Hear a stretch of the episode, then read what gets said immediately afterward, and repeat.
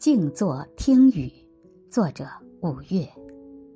电影《无问西东》中有个根据当年真实事件改编的片段：西南联大的一间教室里，老师正在上课，突然暴雨如注，铁皮座顶的教室内顿时如敲鼓鸣锣，学生们因雨声太大而听不清老师讲课的声音。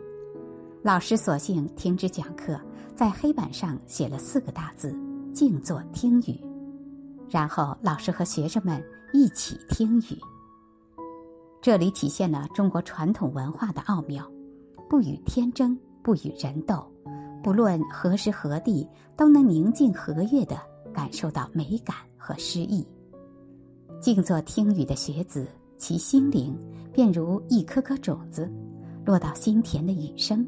给其以萌芽勃发的力量。静坐听雨是先贤的典雅之举，是只有中国人才能明白的行为艺术。